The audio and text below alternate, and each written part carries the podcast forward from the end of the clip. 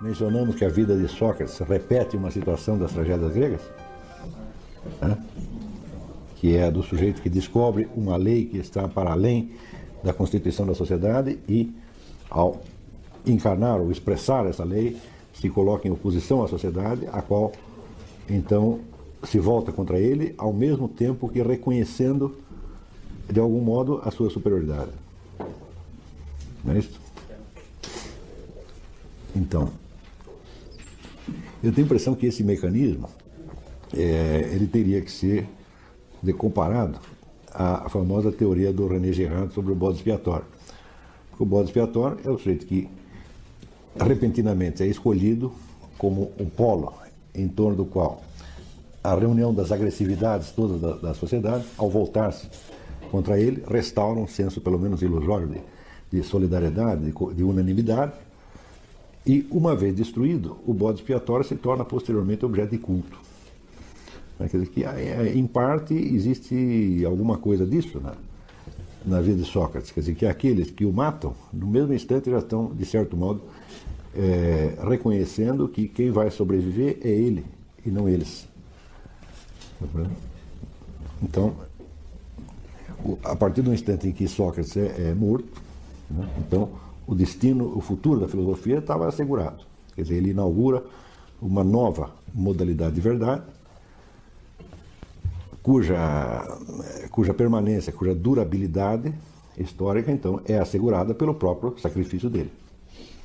Não é necessário dizer que, mais tarde, o sacrifício de Cristo repete o mesmíssimo esquema, só que num plano imensamente eh, maior repetindo, no plano existencial, aquilo que Sócrates tinha é, vivenciado para o plano cognitivo ou intelectual. Então Sócrates assegura, de algum modo, assim como a, o sacrifício de Cristo assegura dizer, a salvação das almas dos pecadores, a morte de Sócrates assegura dizer, a possibilidade do resgate permanente de certas verdades universais que só podendo ser revelado diretamente ao coração do indivíduo e não à coletividade como tal, arriscariam, como de fato arriscam, permanentemente ser engolfadas e ser é, submergidas pela verdade, entre aspas, socialmente admitida. Tá é claro que, é, em hipótese alguma, haverá uma solução deste, deste dilema. Quer dizer, o ser humano ele te, carrega essa dualidade de modo estrutural e permanente. Por um lado, ele é um membro da coletividade, ele deve a ela uh, a sua subsistência e os seus meios de expressão, os seus meios de conhecimento, a começar pela própria língua. Ele não poderia se dar uh, nada disso a si mesmo, tá certo? Então, nesse sentido, ele é um participante da, da verdade socialmente estabelecida e não teria sentido ele querer destruí-lo, voltar totalmente contra ela. Por outro lado, ele também tem, como indivíduo, tem meios de acesso a verdades que transcendem a órbita de, de, de consciência do grupo social, da, da comunidade. Tá e que às vezes se colocam acidentalmente ou temporariamente contra a, o, o, dogma socialmente consagrado. Tá certo? Então, nesse momento, o homem não pode nem abdicar de uma coisa e nem da outra. Então, esta tensão entre o indivíduo enquanto membro da comunidade, tá de uma comunidade historicamente determinada, e enquanto representante da espécie humana, essa tensão não, não é solúvel. Tá certo?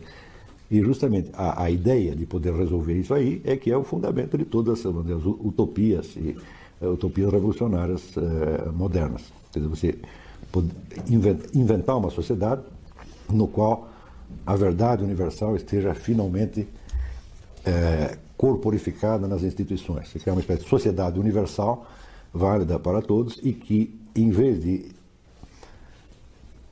é, incorporar apenas uma verdade local e transitória, vamos dizer, historicamente condicionada, represente de algum modo o discurso final e acabado da verdade universal. Em última instância, é o projeto da paz perpétua é, de, de, Kant, é o projeto da sociedade socialista, o projeto Nova Ordem Mundial, essa coisa toda. Né? Quer dizer, que tudo isso aí são, são formas ilusórias de fuga a uma tensão que, longe de ser um mal, é um elemento constitutivo do, do ser humano. Note que a tensão não é entre coletividade e indivíduo. Normalmente, quando se analisa isso aí, as pessoas colocam, vamos dizer, é,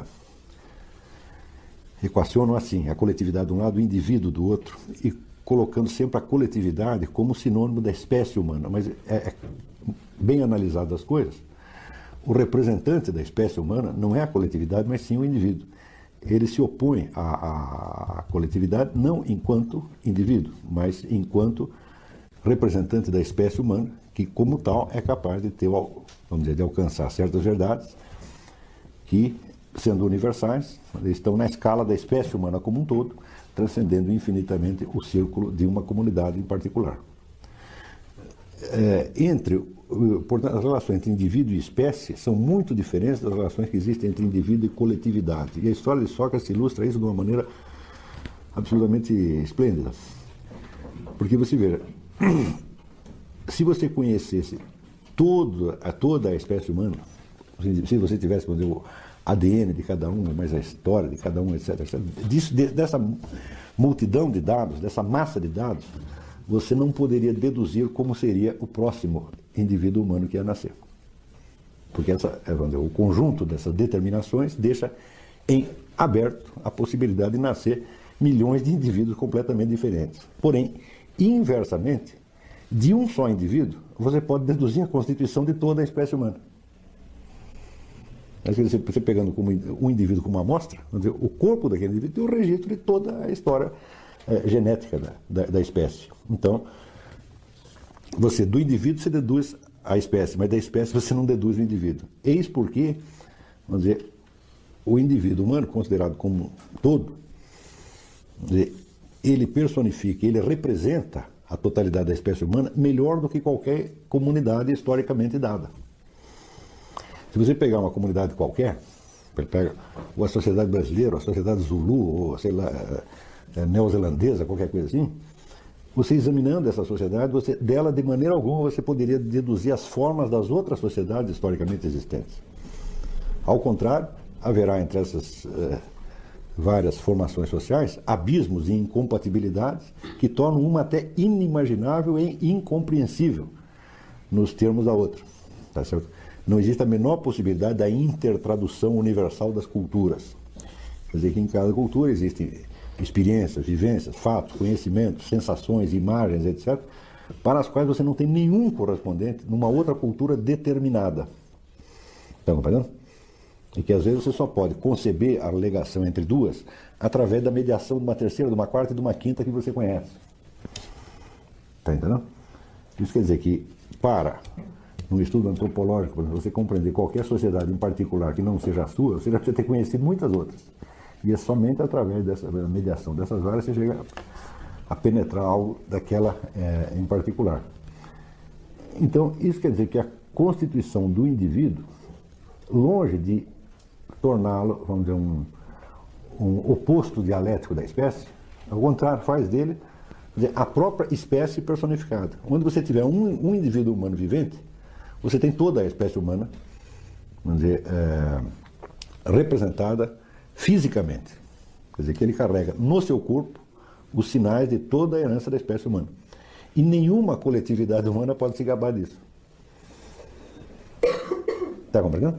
Nenhuma pode dizer, eu tenho dentro de mim registro de todas as outras. Nem a comunidade universal, entre aspas, que nós temos hoje, com todos os registros né, conservados em livros, microfilmes, CDs, etc. Nem esta pode dizer que ela é um, um microcosmo no qual se contém todas as outras. Você vê que, o, o, de certo modo, o desastre, ou farsa do tal do multiculturalismo hoje, já é um sinal disso aqui. Quer dizer, cada formação social ela tem certas limitações que ela não pode transcender de maneira alguma, mas que os indivíduos dentro dela podem.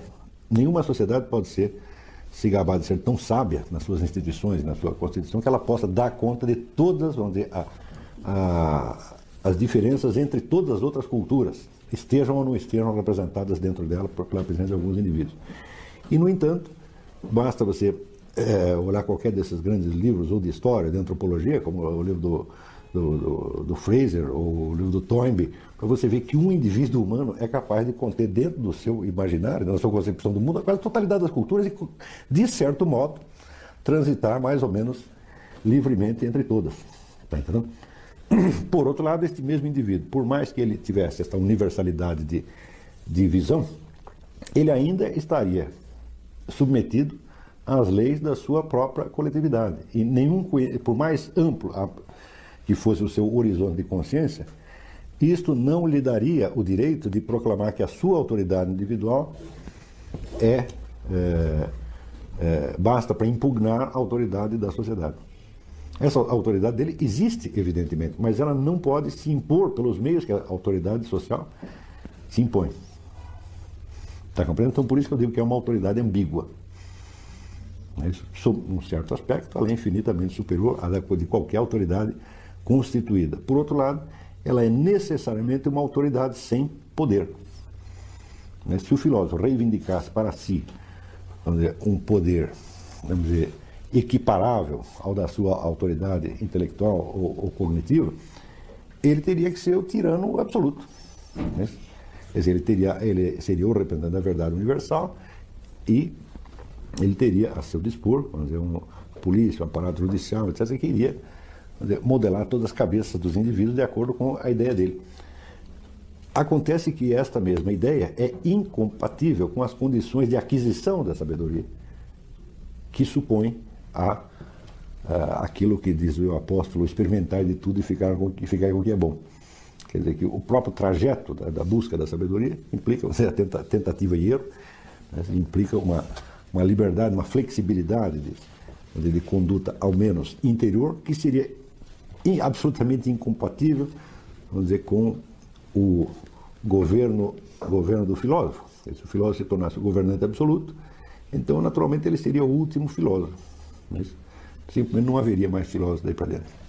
Os homens todos daí para dentro estariam teriam que aceitar, vamos dizer, o conteúdo, por assim dizer, doutrinal da sabedoria já adquirida, sem poder adquirir essa sabedoria por, por si mesmos.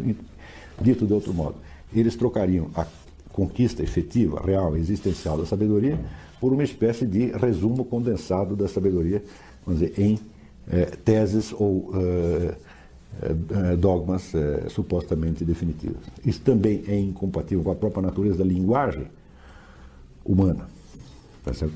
Então, a linguagem uma das línguas, dizer, elas são produtos historicamente condicionados, elas são criações da própria coletividade historicamente existente e tem as limitações históricas e culturais dessa, dessa mesma coletividade. Não existe nenhuma língua universal que transcenda, uma língua supra-histórica, tá que possa vamos dizer, escapar dessas limitações culturais. Ora, isso significa que qualquer expressão verbal da, da, da sabedoria adquirida ela, por um lado, ela terá a universalidade do seu conteúdo, a universalidade do conteúdo sapiencial que ela exprime, mas, por outro lado, ela terá as limitações semânticas daquela língua em particular, tomada naquela sua específica fase histórica de desenvolvimento.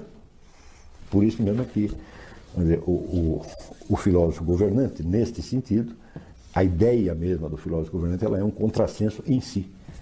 Tá não é apenas que ah, seria ideal que fosse isso, não, mas, mas infelizmente não dá para ser. Não uma coisa que, cujo próprio enunciado já é uma autocontradição, então não pode ser um ideal de maneira alguma. Né? Se você enuncia um ideal que, né, no mesmo instante que declarado, ele já se nega a si mesmo, é a mesma coisa que dizer que esse ideal não é ideal de maneira alguma, ele é apenas um flatus vossos, é apenas um, um, palavras sem sentido.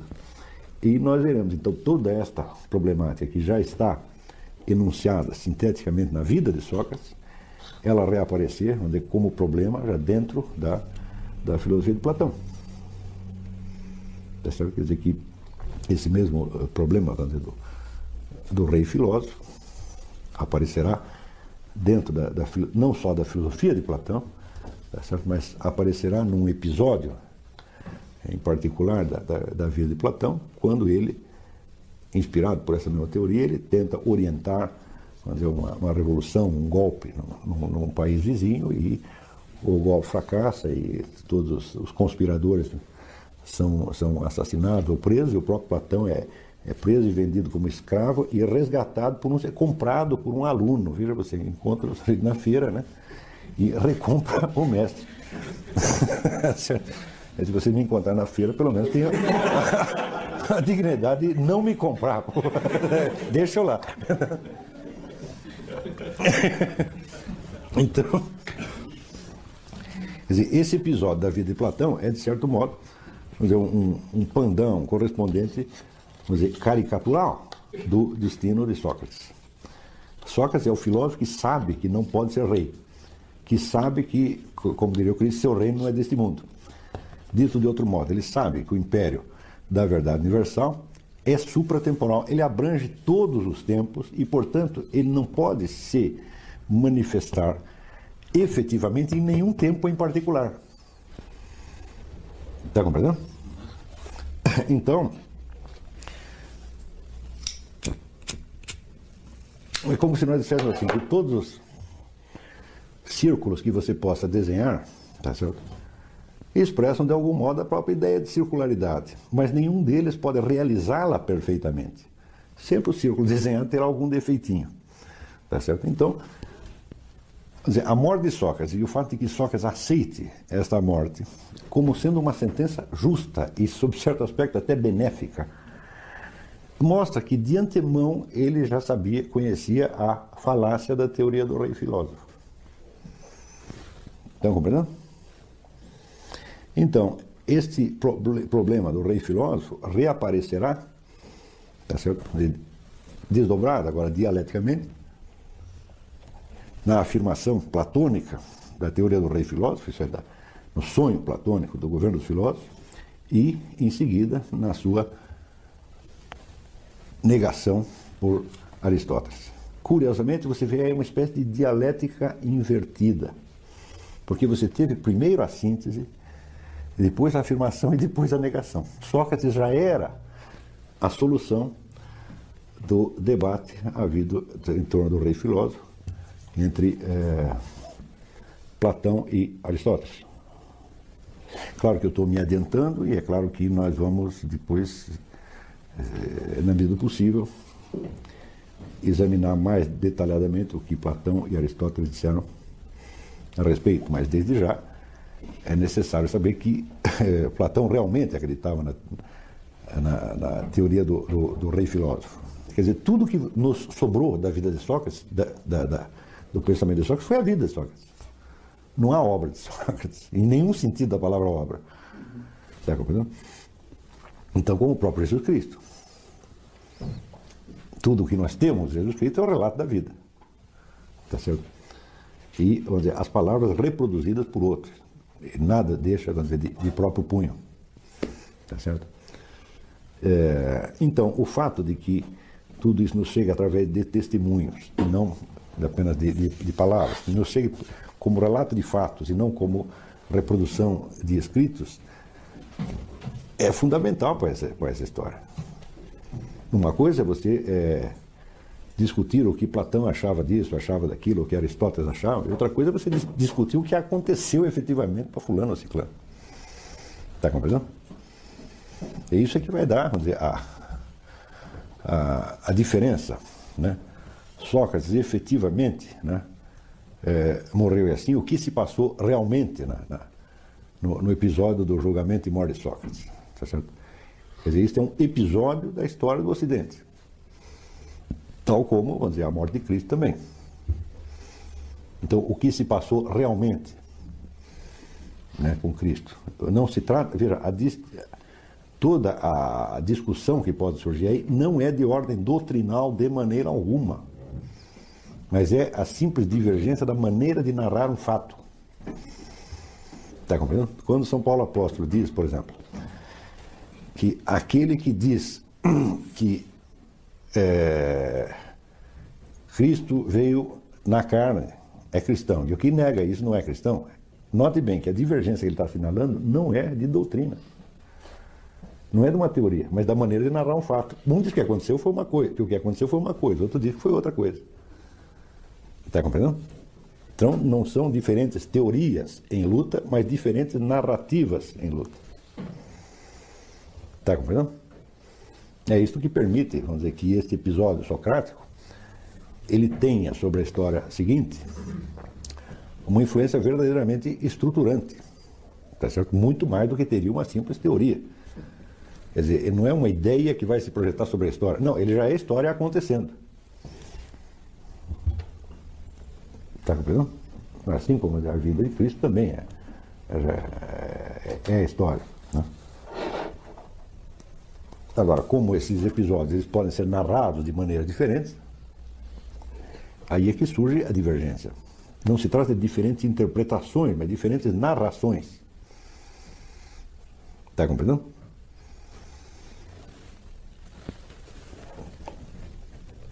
Se você disser Cristo é o verbo de Deus encarnado, você está narrando a situação, o fato de uma certa maneira. Se você disser não é, então é outro personagem, é outro personagem que está se referindo. Quer dizer que o personagem não seria aquele, mas é alegado pelos evangelhos, mas seria um outro que você descobriu, ou que o José Saramago descobriu. Está compreendendo?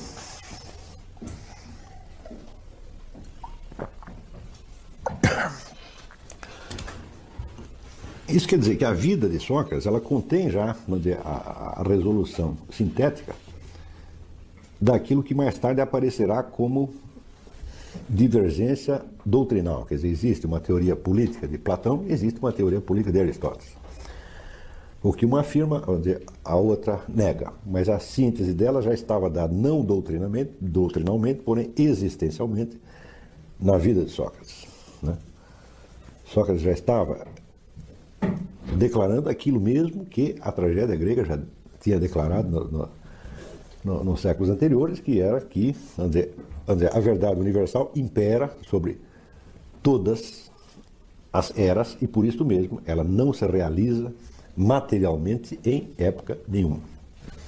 Tá Não deixa de ser é, interessante lembrar que é, Joseph Wittig, que foi o parceiro do Eugen Rosenstock, no livro a, a, Idade da Igreja, a Era da Igreja, é, ele dizia assim, ele dizia, uma das funções centrais da Igreja é defender o espírito de todas as épocas contra o espírito de cada uma delas. Essa definição é absolutamente maravilhosa, porque você, a, a, aplicando isto mutatis mutandis, onde a, filosofia, você poderia dizer exatamente a, mesma coisa. Quer dizer que o, eh, a filosofia defende, vamos dizer, um tipo dizer, de verdade universal, que é de todas as eras, quer dizer, contra a verdade historicamente localizada de cada uma dessas eras.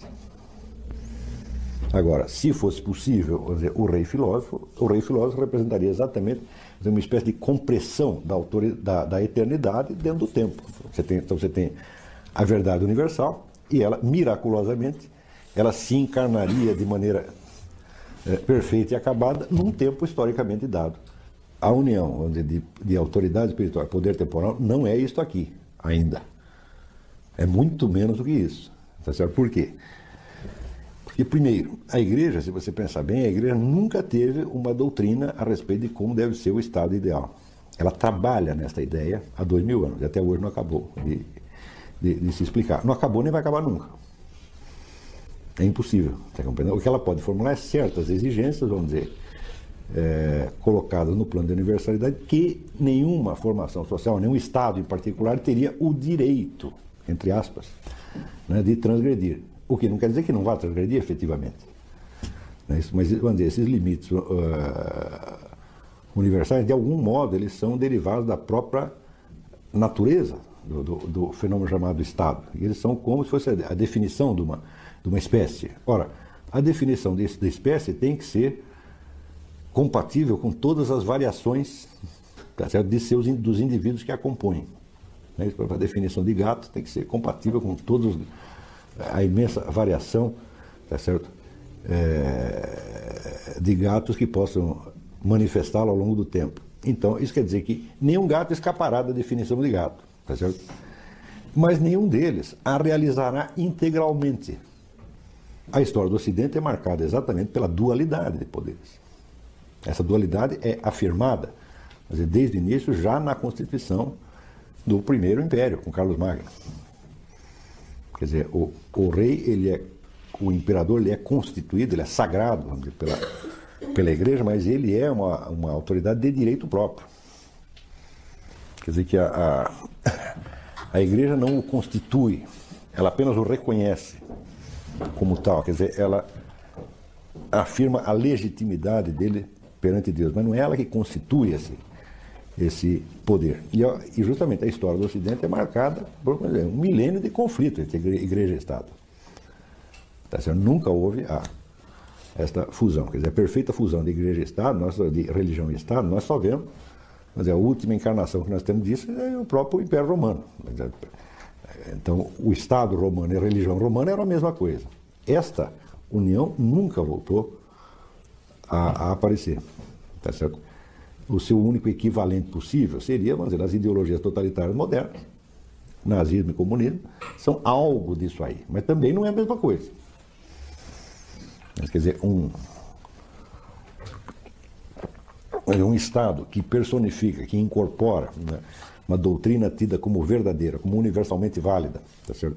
e, de certo modo, terminal, é, e que, ao mesmo tempo, é a única autoridade qualificada para julgar o que está dentro, o que está fora da doutrina, isso aí só aconteceu dizer, nos impérios antigos e, de uma forma já muito eh, modificada, nos regimes, eh, regimes totalitários modernos.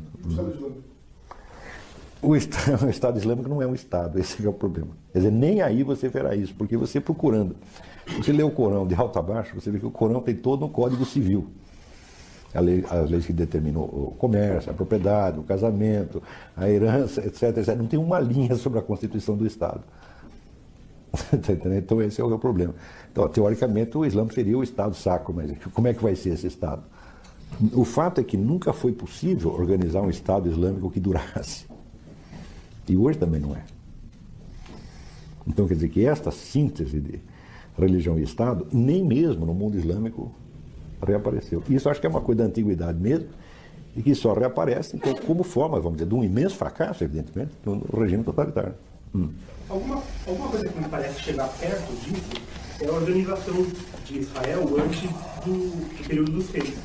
Porque tem aquela, aquele momento em que tem os juízes instituídos, né, que são filhos de Samuel, e que não estão prestando um bom serviço, aí uh, os os anciões, né, eles querem instituir um reino como os vizinhos. Aí vai lá e Deus fala, não façam isso. Mas, é exato, mas e na história de Israel já aparece todo este drama. Quando eles vão pedir a Samuel que, que, que institua um rei, e ele mesmo disse, não façam isso porque ele vai botar seus filhos no exército, vai comer suas filhas, vai tomar seu dinheiro, vai comprar imposto, isso vai ser um problema.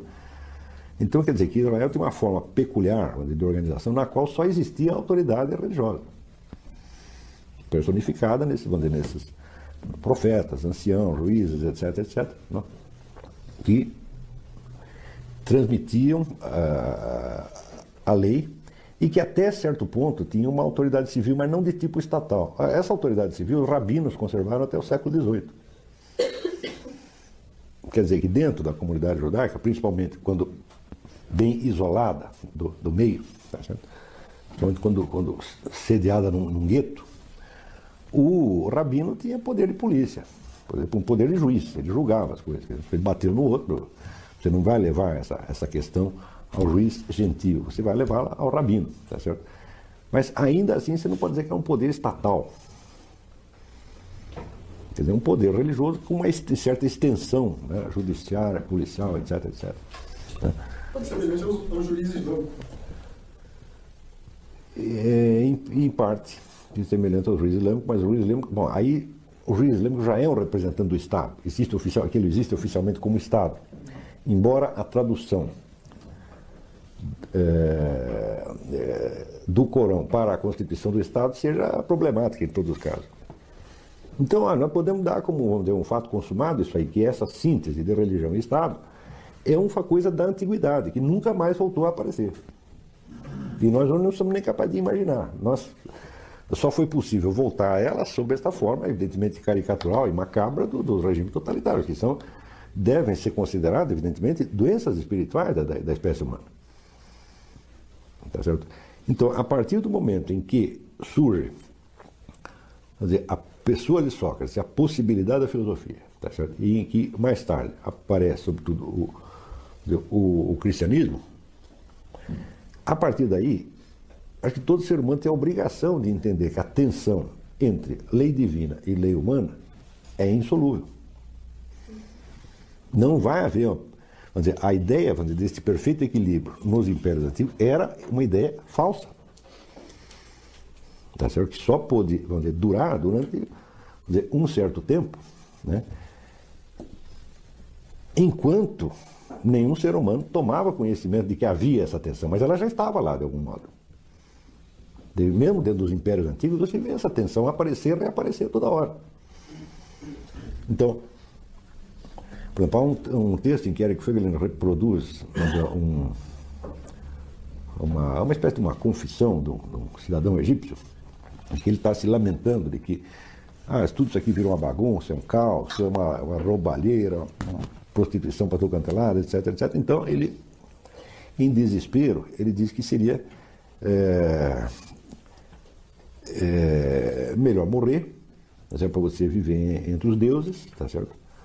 A não ser que você pudesse, vamos dizer, é, personificar a vontade desses deuses para você restaurar a ordem sobre a terra. Isso aí é um indivíduo singular que, num certo momento, ele, ele sente, vamos dizer, aquele um desejo de ser profeta. Ah, se eu fosse Moisés, tal, eu traria a nova tábua da lei e botaria a ordem nessa porcaria. Tá, ele sabe que não vai fazer isso. Então o que, que é isso? Esse já é um, é um antecessor de Sócrates. É um... Tá compreendendo? Ele sabe que ele que acima da desordem social, ele como indivíduo enxerga ainda a ordem divina. Mas ele sabe também que ele não pode implantá-la, sobre a Terra. Ele sabe que as relações entre a ordem divina e a ordem humana são relações de tensão dialética, não tem, não tem solução. E, vamos dizer, aceitar essa tensão e, e vivê-la plenamente é o único caminho da realidade humana. É justamente nessa tensão que o homem se realiza. Sendo o homem, como bem diz Platão, esse um ser intermediário, tá certo? Entre os animais e, e, os anjos, os deuses, tá certo? Então essa é a natureza dele. Portanto, ele arcar com essa, com essa tensão, tá certo? ele suportar, ficar no, no ponto de interseção entre duas, duas esferas de exigência incomensuráveis, isso é a verdadeira é, natureza humana. É claro que haverá duas possibilidades de fuga. Você vai ter sempre dizer, a fuga mediante o corte né, com, com a ordem divina. Então, a, a ordem humana então se afirma como total e, e final, é, é, mais ou menos o que acontece né, nesse ciclo moderno de materialismo, cientificismo, positivismo, etc, etc. Então você brinca de profeta, quer dizer, você corta né, a consciência da, da, da relatividade histórica, da, da, mudança temporal, etc, etc, e se afirma o portador de uma verdade definitiva que deve ser é, imposta a todos os seres humanos. E é claro que essa verdade, por mais sábia que ela seja no seu conteúdo, ela se tornará, ao ser aplicada por esses meios, ela se tornará a própria negação viva da possibilidade da conquista da sabedoria pelos seres humanos. Porque essa conquista se dá justamente na vivência temporal dessa tensão. Quer dizer, cada indivíduo só conquista a sabedoria na medida em que ele aprende a suportar essa tensão entre o, o, o, divino e o humano. Mas se ele fosse proibido de fazer isso por uma nova legislação estatal sábia, então o acesso à sabedoria estaria proibido justamente pela própria imposição da sabedoria como regra final da sociedade. Então, quer dizer, a própria proposta, isso seria o rei filósofo né, é, realizado, o, rei, o governo dos filósofos. Então você vê que esta ideia do governo dos filósofos, ela retorna no mundo moderno com uma força tremenda. Quer dizer, aquele pessoal da Revolução Francesa, o que, que era? Eles eram governantes filósofos. Eram os filósofos que conheciam, com o entender deles, né, as leis, que já não diziam ser lei de Deus, mas leis da razão, portanto, leis universais, universalmente válidas, e que tinham a obrigação de destruir todos os governos que não obedecessem, e eles tinham que implantar a nova, a, no, a nova ordem seria universalmente válida. Esse é um dos aspectos mais lindo da, da, da história da filosofia é, é quando esta, esta, quando esta síntese de Sócrates, esse drama de Sócrates, certo? ele condensa de algum modo toda a condição humana, certo? que é a do indivíduo existente numa sociedade historicamente dada, com todas as suas, as suas limitações, do homem que é fiel a ela, porque Sócrates tinha sido um, um herói de guerra, um soldado, um herói de guerra. Ele era um homem obediente às leis da sua, da sua comunidade. Mas, ao mesmo tempo, ele tem acesso a alguns conhecimentos que transcendem e, até certo ponto, negam, pelo menos, de, eh, a universalidade ou a absolutidade dessa, dessa verdade social vigente. Tá certo? Então, o, entre o terrestre e o divino, entre o histórico e o divino, entre temporalidade e eternidade, é exatamente aí nesse limite que o homem está. Até outro dia eu escrevi um artigo no Globo dizendo exatamente isso, dizendo que em todas as sociedades existem testemunhos de que as pessoas sabiam disto. É certo? Não tem nenhuma cultura que tenha negado isso aí, ou que desconhecesse essa situação é intermediária do, do, do ser humano. Ora, a ideia de que a natureza, considerada fisicamente, tenha leis internas que têm um caráter eterno e universalmente válido, é evidentemente uma tentativa de eliminar por artifício essa tensão. É como se vocês dissessem, não, não existe instância superior, existe somente esta natureza terrestre e dentro dela já tem as leis. Mas tão logo você fez isso para eliminar a tensão, a tensão já vamos dizer, reaparece sob a forma do, do conflito entre as leis da natureza, que seriam universalmente válidas, e as leis civis, que são só localmente válidas. Está compreendendo? Quer dizer que isso aí, em vez de esclarecer alguma coisa, só complica o, o, o problema, equacionando de uma maneira já indireta. Então você já não tem mais, a briga já não é mais entre temporalidade e eternidade, mas seria entre a sociedade e a natureza. Então, já encarando as coisas num plano mais é, limitado, com conceitos mais é, empíricos e menos universais. Por outro lado, surge ainda um segundo problema, de que quando você confia nas. Se você confia que as leis estão não na supratemporalidade, mas na materialidade, na natureza visível, então o caminho da sabedoria já não é mais, evidentemente, a imitação dos deuses, a experiência da, da, da vida no, divino, a experiência da, da ascensão até o divino, a metanoia, mas simplesmente a investigação das ciências naturais. Não é isso? Então agora o, o, o ideal do sábio é substituído pelo ideal do cientista. É?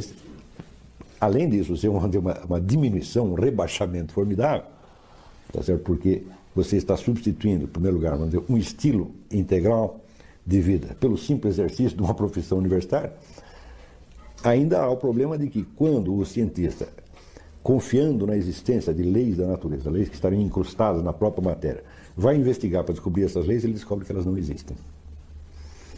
Você encontra onde é aquele resíduo de indeterminação e de irracionalidade que é absolutamente irremovível da, da, da natureza. Tá certo? Então o que acontece? a equação sofre uma nova mutação. No tempo da Revolução Francesa, diz que a, a, ordem humana é uma desordem e que a verdadeira ordem está na natureza, que corporifica as leis eternas. Quando se descobre que não tem leis eternas na natureza, o negócio vira de cabeça para baixo. Então, o homem, bom, a lei, no mundo real não há ordem nenhuma, mas nós podemos inventar uma ordem. Então, é o Nietzsche, é Marx, Antônio Gramsci, etc. O homem vira legislador, inclusive em cima da natureza. Né? Só para acabar esse negócio. Então, daí.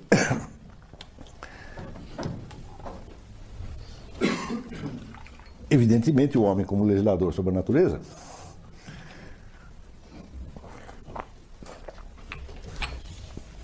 ele tem que dominar então essa, essa natureza. Daí o caráter, vamos dizer, prometeico né, e, e como é que se diz, auto, auto-exaltador né, do, do marxismo. Tanto, tanto em Marx quanto em Nietzsche você vê esta celebração do poderio do homem sobre todo o mundo. O homem é uma espécie de demiurgo que vai fazer o mundo do jeito que ele quiser, ele vai se, se libertar das determinações naturais, porque agora ele vai é, governar a natureza, tá certo?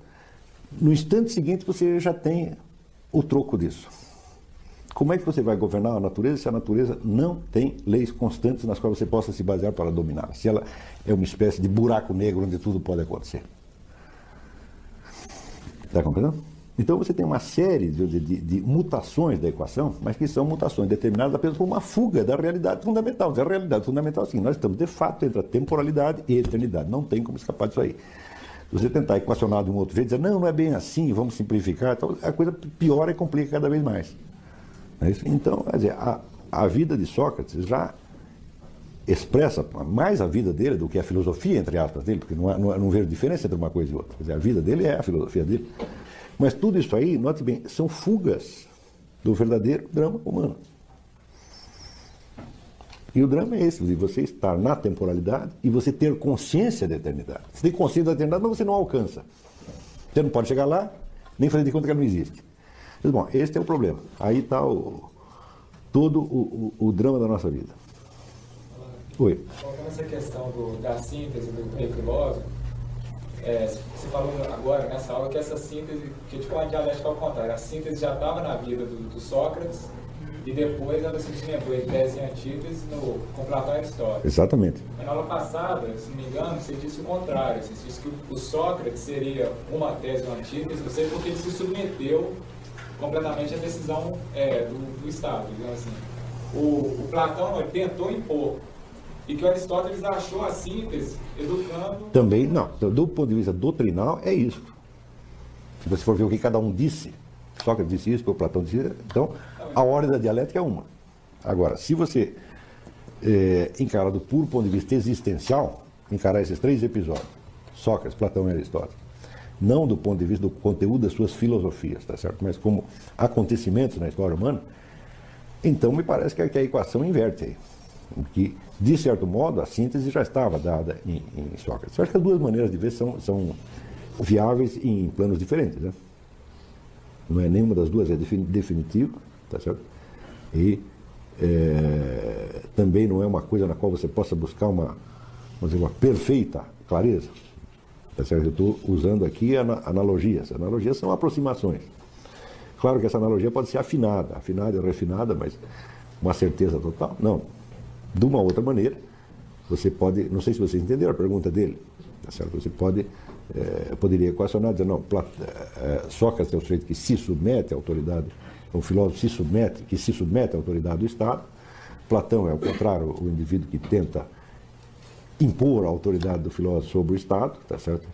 E Aristóteles é um indivíduo que busca um equilíbrio, um meio termo entre as duas coisas. Isso também, também acontece. Tá certo? Mas este, esta abordagem que eu estou fazendo hoje é, evidentemente, num outro plano muito mais profundo e muito mais significativo, para nós, sobretudo, né? para a nossa, nossa vida atual digamos que a, a, essa primeira ordem que eu dei é apenas uma maneira de expor, tá certo? Mas o que eu estou dizendo hoje me parece uma narrativa mais aproximada da realidade existencial do que aconteceu. Bom, partindo de que Sócrates havia definido existencialmente e verbalmente o ideal do filósofo, a primeira coisa, a primeira diferença notável, a primeira contribuição notável com que Platão avança na direção disso aí, é a ideia de um sistema integral do conhecimento humano, um sistema das ciências.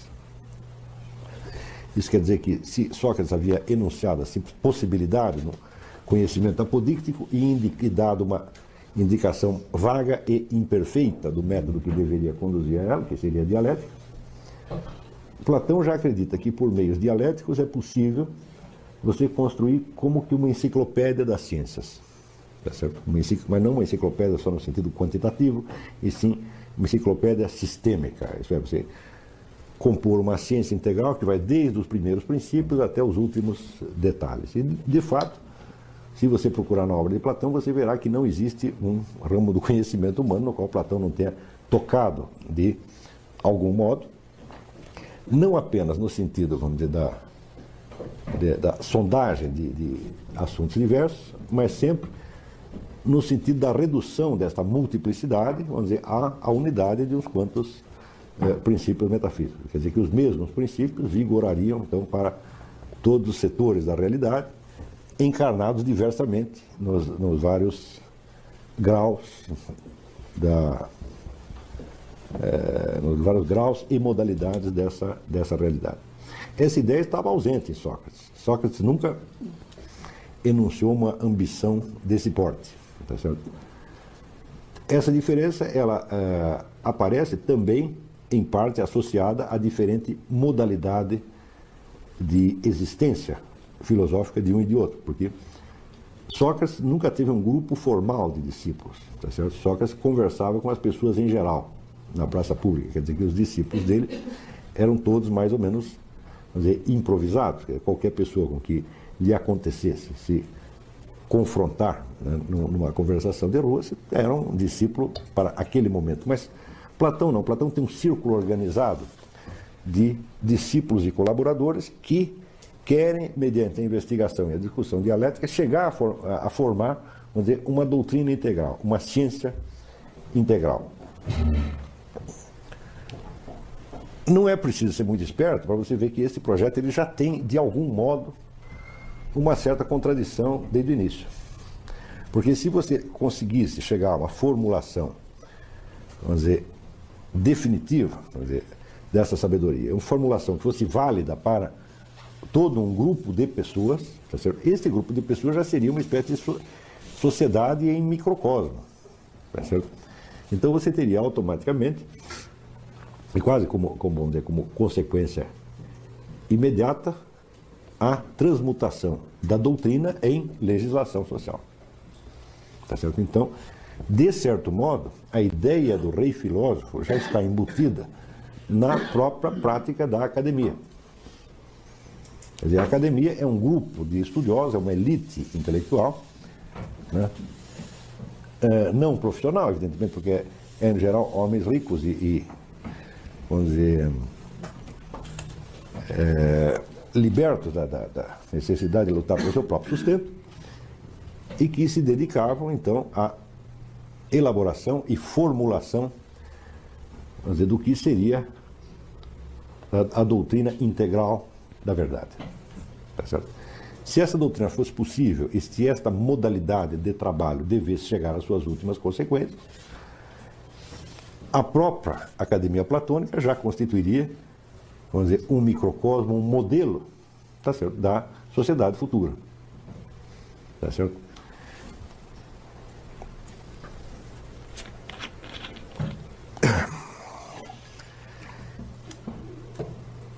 É claro, porém, que dentro da própria academia surge uma infinidade de dificuldades na, na, na formulação dessa doutrina universal. Tá certo? Em primeiro lugar, porque a, a dialética que é usada como método, tá certo? ela sendo um, um, uma técnica de discussão, ela mesma já, já supõe um conflito de opiniões e ninguém garante que a confrontação dialética tenha de chegar necessariamente a algum resultado. Aliás, uma das características fundamentais do discurso dialético, em contraposição ao retórico, é que a discussão dialética pode prosseguir indefinidamente. O retórico não, o retórico tem que tomar uma decisão. Dizer, acaba o tempo de discussão e tem que haver uma sentença. Mas é porque a retórica visa sempre uma decisão de tipo prático, uma ação, não é isso? E nenhuma ação humana pode se prolongar no tempo indefinidamente. Quer dizer, uma ação que nunca se consumasse seria exatamente uma não ação, seria o contrário de uma ação. Então, na discussão retórica existe necessariamente um fim das discussões e uma passagem à, à decisão. Tá Mas na dialética não. Em princípio, o número de objeções que pode se levantar uma, uma ideia qualquer é ilimitado. Sejam objeções pertinentes ou impertinentes. É a ideia de você esgotar a, a, a, discussão é quase inviável. Você pode esgotá-la numa certa direção, mas sempre você poderá levantar uma segunda, uma terceira, uma quarta, uma outra direção, pode trocar a questão por outra que lhe pareça mais pertinente e assim por diante. Então, se o método é a dialética, então a aspiração de chegar à doutrina final é utópica em si mesmo, tá certo? Mas note bem que para Platão, a dialética já era uma coisa um pouquinho diferente do que era para Sócrates.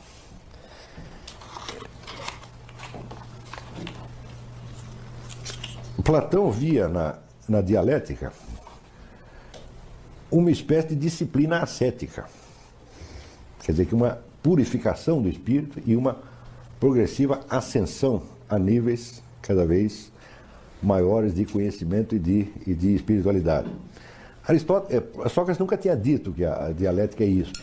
Ela, às vezes, parece isto, nas palavras de Sócrates, às vezes parece ser apenas uma técnica de discussão. E, em certos momentos, ela parece até uma erística, porque nós não podemos negar a verdade de que Sócrates, que tanto combate os sofistas, às vezes ele usa recursos sofísticos na, na discussão. Quer dizer que ele não tinha chegado, ele não tinha uma perfeita clareza, embora ele fosse o descobridor da dialética, ele ainda não tinha uma perfeita clareza da distinção do que seriam técnicas dialéticas e do que seriam técnicas sofísticas. Tá e é inteiramente normal que um sujeito que descobre uma coisa não seja, não esteja ao mesmo tempo qualificada para aproveitá-la plenamente. Né? Então, por exemplo, o sujeito que descobriu, o sujeito não poderia ao mesmo tempo inventar o automóvel e ter construído o melhor automóvel de todos. Isso não é possível. Se ele inventou o automóvel, certamente ele construiu um péssimo automóvel, porque o aperfeiçoamento da, da, da, da invenção tem que ser posterior. Então, Sócrates, o inventor, o descobridor da dialética, domina imperfeitamente a ciência da dialética.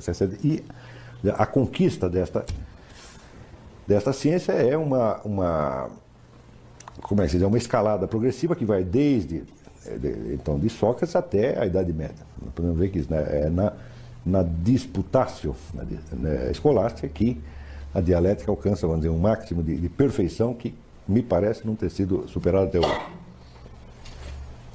havendo depois uma série de pseudo-dialéticas que surgem depois, inclusive a de, de Hegel. Mas isso aí não precisa ser decidido já, podemos deixar para depois. Mas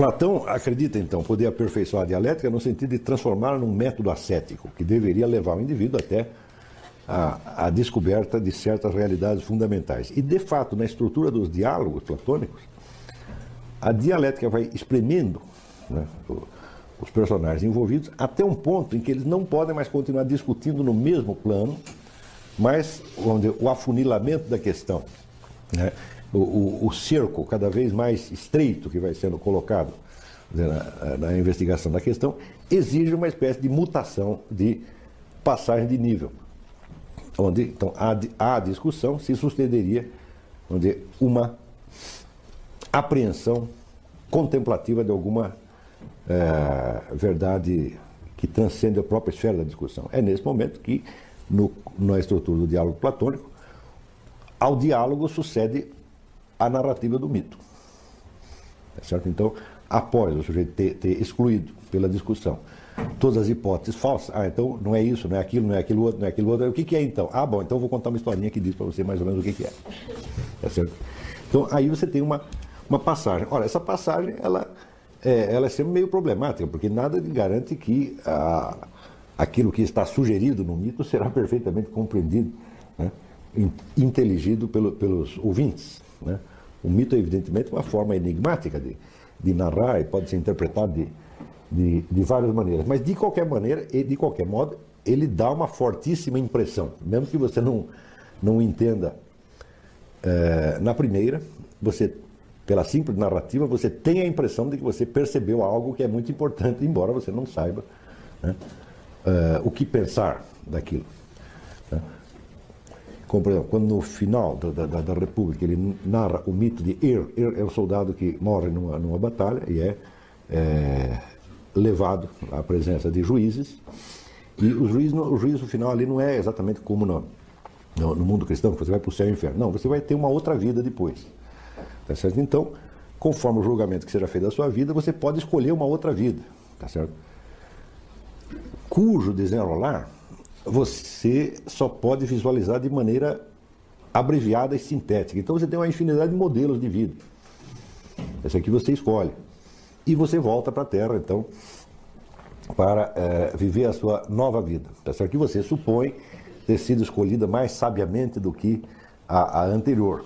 Tá Mas cujas implicações você não conhece em detalhes. Portanto, na nova vida você também voltará a fazer uma série de erros e depois, quando você morrer de novo, você será novamente levado uh, ante os juízes e você verá os defeitos da vida que você levou e você escolher, escolherá um outro modelo e assim por diante, não se sabendo quando isto vai uh, terminar.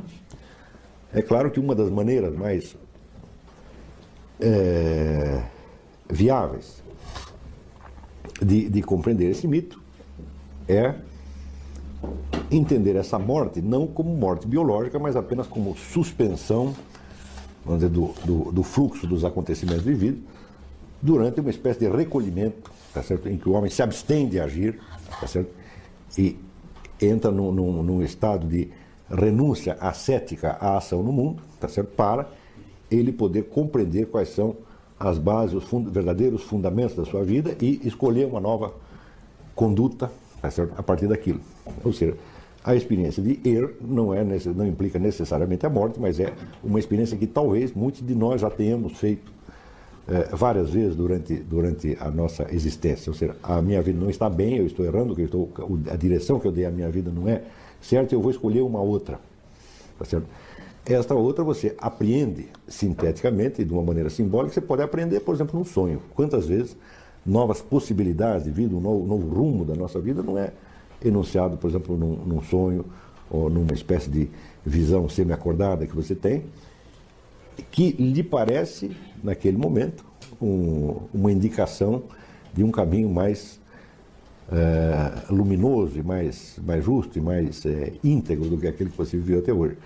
Mas, como você só apreendeu sinteticamente portanto, resumidamente, é claro que quando você sair deste momento de pura apreensão intelectiva e for viver aquilo, você fará novos erros. Novos que talvez podem ser até piores do que os anteriores, até que você passará por uma nova uh, morte, entre aspas, e você modificará muitas vezes a, a sua vida. Isso aí é uma, é uma metanoia. O er é, é um mito, uma é metanoia, uma transfiguração. Né? Transfiguração do rumo total da vida a partir dizer, da visão da imperfeição da vida levada e das possibilidades de um novo modelo que no momento você é, percebeu é, de algum modo. Mas é claro que essa é só uma das interpreta múltiplas interpretações que você pode dar a este mito. Né? Qualquer que seja o caso, a história do sujeito que morre e que de repente é colocado nessa, nessa tremenda responsabilidade né, de escolher o que, que você vai ser na sua próxima vida. Né? Vê lá, escolhe direito, porque você já sabe os erros que você fez, etc, etc. Né? Então, você não sabe se nessa nova vida você vai acabar se arrependendo também do que você fez nela. Você não, não dá para saber de, de, antemão, tá certo? Então, esta morte no, no Mitier é um momento de alta responsabilidade. Não é isso? O... Em todos os diálogos de Platão, existe então, esta passagem da dialética para o mito. E não há, em parte alguma, dizer, um enunciado do, doutrinalmente lógico da doutrina definitiva.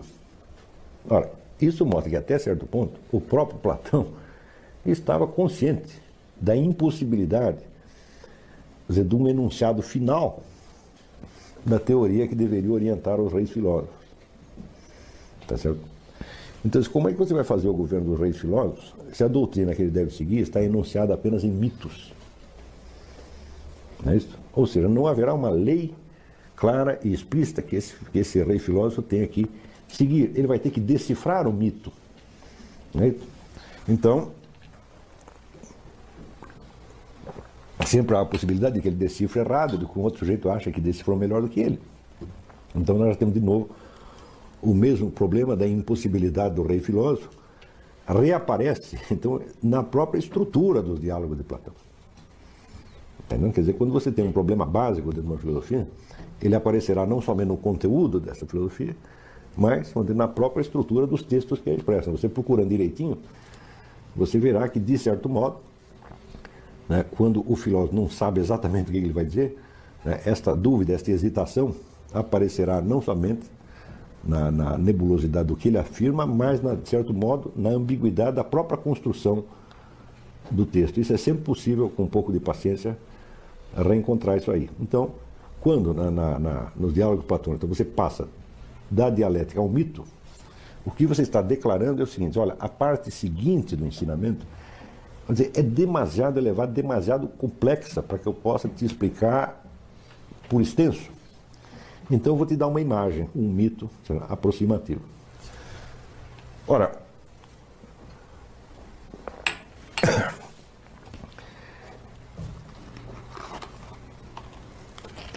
nesse mesmo momento em que há vamos dizer, uma, na, na passagem da dialética ao mito, existe então um segundo aspecto que é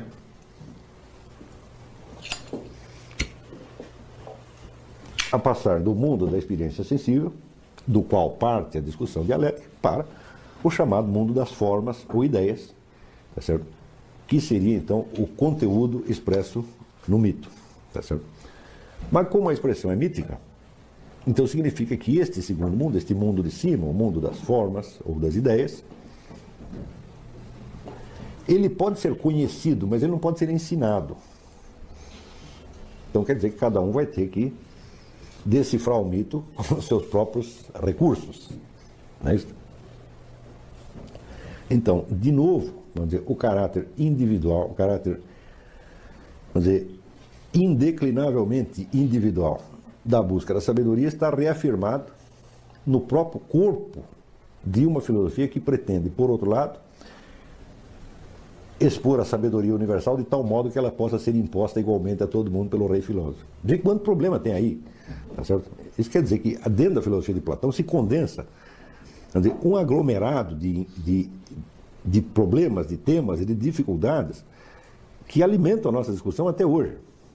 Quer dizer, nós todos estamos tentando resolver aqueles problemas que estão enunciados ou insinuados dentro da, da filosofia de Platão. Não é necessário dizer que essa filosofia ela contém óbvios sinais de uma sabedoria a qual o, Platão teve acesso, mas que ela contém também, vamos dizer, uma dose de enigmas né, absolutamente formidável. E é justamente isso que a torna tão, tão interessante, porque a gente nunca sabe exatamente onde é que Platão quis chegar. Então, esse caráter irredutivelmente individual da conquista da sabedoria. Quer dizer, as pessoas podem participar da discussão, mas o momento intelectivo, que é o final da discussão, que é aquele onde, onde, se, se, onde a dialética se transforma em mito, fala, ah, opa, aí é cada um por si. Mas, ao mesmo tempo, note bem, este indivíduo é um indivíduo enquanto oposto à coletividade historicamente determinada e não enquanto oposto à espécie humana. Entendendo? O indivíduo nunca é oposto à espécie. Nunca, nunca, nunca. Ele é oposto à coletividade. Esse é um grande erro de, de, muitas discussões modernas identificar dizer, a oposição indivíduo-coletividade com a oposição indivíduo-espécie. A, a espécie humana, como todas as demais espécies, como muito bem viu Aristóteles, ela somente existe nos seus indivíduos. Quer dizer que a, a constituição universal da estrutura humana ela não existe em si, ela somente existe nos indivíduos que a manifestam. E ao mesmo tempo ela é totalmente real em cada um deles. Tá certo? Então, note bem, se esta constituição universal do indivíduo está dada no indivíduo fisicamente existente, temporalmente existente, então isso quer dizer que a passagem do mundo sensível para o inteligível se dá dentro do próprio indivíduo. Hum? Ele, aí que ele passa uma metanoia, uma transfiguração, no momento em que ele mesmo se compreende já não somente como indivíduo, mas como membro da espécie portanto, como portador do conhecimento universal. Está compreendendo? Ele não faz isso enquanto indivíduo isolado da espécie, mas, ao contrário, exatamente como representante máximo da espécie. É este indivíduo isolado, no instante do seu ato de, de intelecção, é ele que manifesta e realiza da maneira mais patente as possibilidades supremas que definem a própria espécie humana. É isso que Agostinho quer dizer quando fala que nós encontramos Deus dentro de nós mesmos? Isto é exatamente isso. Quer dizer, naquele instante que você está mais sozinho e mais isolado, tá é que o conjunto da espécie humana está se realizando em você. Você está entendendo? Quer dizer, é por isso que não é uma solidão. É uma solidão apenas em relação à coletividade historicamente dada. Está entendendo? Você, na medida que você se desliga das, daquela, do espírito daquela era, você está ligado ao espírito de todas as eras. Está compreendendo? Então, Isso quer dizer que, de fato, no próprio indivíduo, na constituição do próprio indivíduo, já está dado, vamos dizer, toda a, a, dialética entre o mundo do sensível ou da temporalidade e o mundo da eternidade. Dentro da própria constituição dele já, já, já está dado isso aí. E não é, não é de estranhar que, na, na passagem de Platão para Aristóteles, um destes aspectos tenha sido mais acentuado por um, por um deles e outro pelo outro, tá certo? Sem que se possa dizer nem que concordam e nem que discordam. Porque esses dois lados, evidentemente, existem. E você acentuar mais um deles ou, ou menos é, é, é, apenas uma questão de quase que de oportunidade. Tá certo? Em Platão, existe, vamos dizer, uma forte impressão de que ele afirma que o mundo das ideias ou das formas existe de per si e transcende o mundo da temporalidade. Tá certo? E em Aristóteles existe a afirmação de que este mundo só existe dentro da temporalidade. Tá certo? É... Mas de fato as duas coisas são, são verdadeiras de algum modo. Tá certo? Principalmente porque as tais formas seriam os modelos eternos das coisas temporalmente existentes. Tá certo? Então, o que, que seria, por exemplo, a cavalidade? Tá certo? É o projeto que Deus fez para os cavalos. Tá certo? Bom, se você perguntar onde existe a cavalidade, ela existe em si ou existe no cavalo, tá certo? Você tem os dois termos de uma oposição que define uma discussão que houve dentro da escola platônica entre dizer, os defensores da primeira formulação do platonismo e, do outro lado, Aristóteles. Os primeiros dizendo que as formas existem em si e são independentes deste mundo físico, e Aristóteles dizendo ao contrário, que elas estão no próprio é, mundo físico. Tá certo? É, essa, essa discussão colocada assim, ela de fato não tem solução. Tá certo? Por quê? A própria noção de existência tem um duplo sentido, conforme se refira aos entes do mundo físico e conforme, e conforme se refira às ideias. Então, se você perguntar qual que existe efetivamente em si mesmo, digo, bom, depende do que você entende por existir.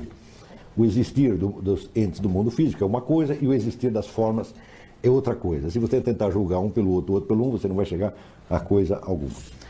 Em segundo lugar, é necessário ver que Se este mundo das formas é o mundo do que Deus pensa, tá certo? A respeito do mundo que ele vai criar, tá certo? que são os modelos que Deus tem em vista para a criação das coisas. Então, se esses modelos pudessem ser integralmente conhecidos desde um ponto de vista humano, a condição humana estaria automaticamente transcendida e nós já não viveríamos na temporalidade e sim na eternidade. Contrassenso, impossível. Então, desde o ponto de vista puramente humano, não pode ser conhecido. Então, só pode ser conhecida como?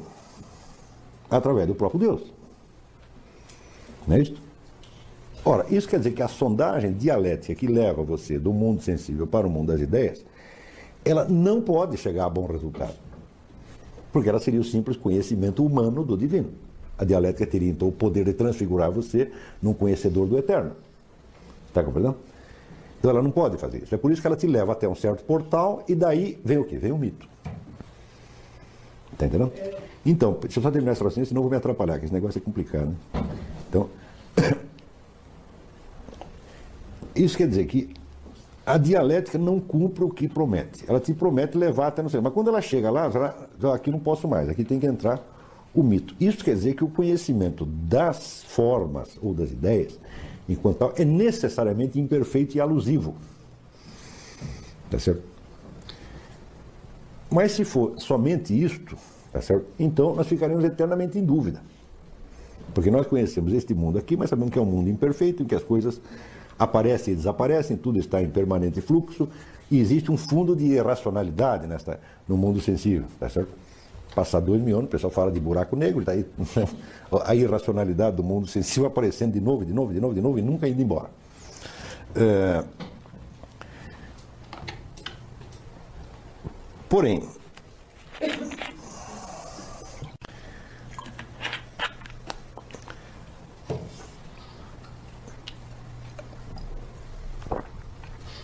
se o mundo das formas não pode ser conhecido perfeitamente, desde o ponto de vista humano, isso significa que qualquer discussão humana sobre ele não vai chegar a coisa nenhuma. Tá certo? Então a discussão de Platão e Aristóteles sobre se as formas existem em si mesmas ou se só existem nos entes sensíveis que as manifestam, esse aí também é o famoso, até hoje ninguém sabe quem morreu. Pode ser de um jeito, pode ser do outro. Porque mesmo porque você não sabe precisamente do que você está falando. Tá certo? Então, se o conhecimento das formas não pode ser obtido perfeitamente por meios humanos, então somente Deus pode dar esse conhecimento. Então, em vez de discutir as formas, nós podemos passar uma segunda pergunta mais frutífera, que é como podemos conhecer Deus para que Ele nos dê o conhecimento e a explicação sobre as formas. Tá certo? E aí é que está, vamos dizer, o terceiro andar do, do platonismo. Então, o Platão, realmente, todos os manuais, pelo menos até certo tempo atrás, colocava o platonismo como um tipo de filosofia dualista, porque havia dois mundos, um do mundo sensível e outro mundo inteligível, que seriam as formas. Mas isso absolutamente não é exato, porque Platão não fala de dois mundos, mas fala de três. Ele tem o mundo dos, dizer, do, dos entes sensíveis, tá certo? que estando em fluxo permanente e tendo uma forma precária de existência, tem então um fundo é, um fundo de irracionalidade absolutamente indeclinável.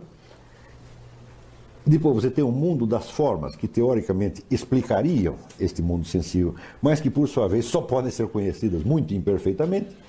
E acima deles você tem o mundo dos princípios, ou leis eternas, que dão, vamos dizer, o fundamento das formas e ao mesmo tempo o fundamento deste, deste mundo.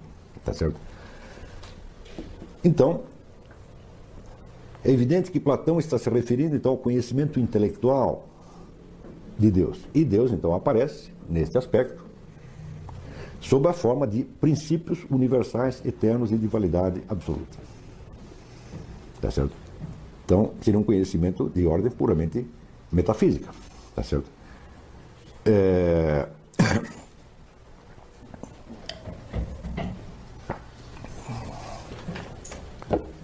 algo dessas é, leis eternas encontradas pelo platonismo estão justamente no livro do Mário Fernando Santos, Sabedoria das Leis Eternas. Aquilo talvez tenha sido a melhor explicação dizer, dos princípios do, do, platonismo. Você vê que ali, em todo aquele livro, não vai se falar de formas, nem do mundo das ideias, nem de coisa nenhuma. É só, vamos dizer, de princípios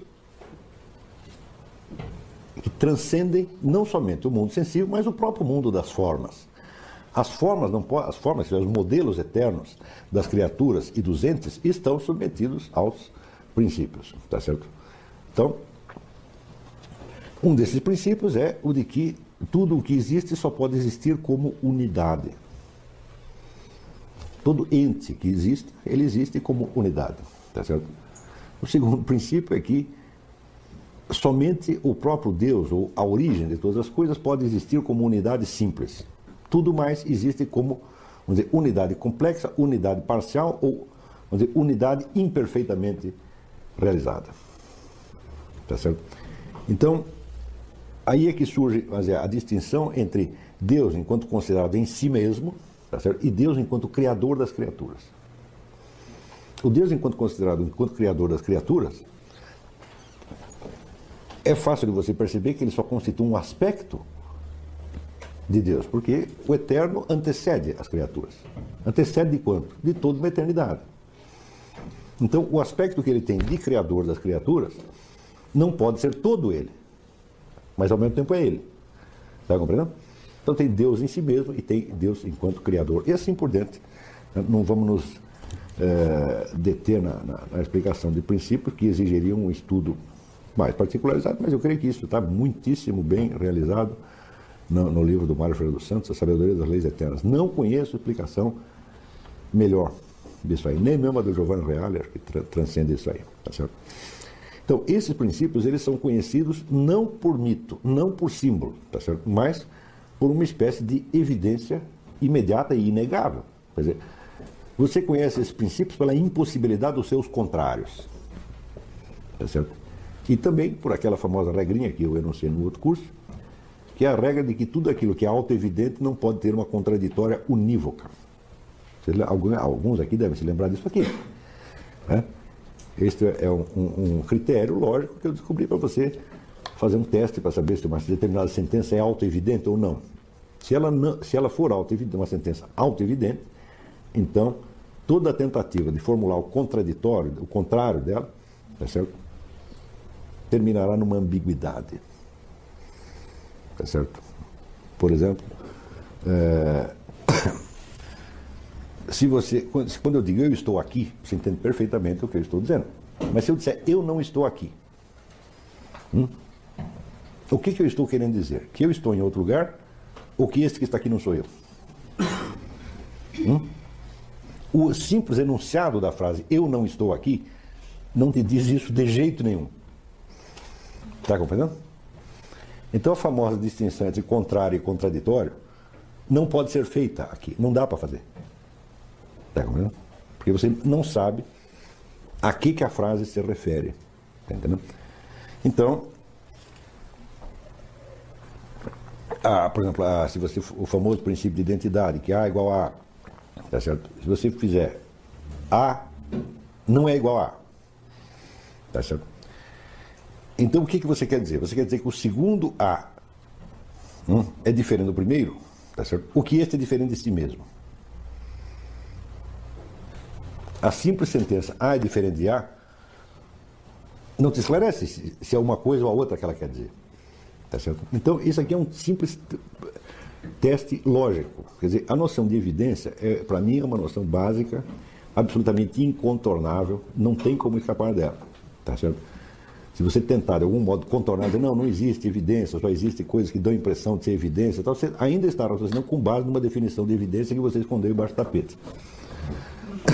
Então, a evidência significa impossibilidade do contrário. Tá certo? Impossibilidade absoluta, impossibilidade sobre qualquer aspecto que seja. Então,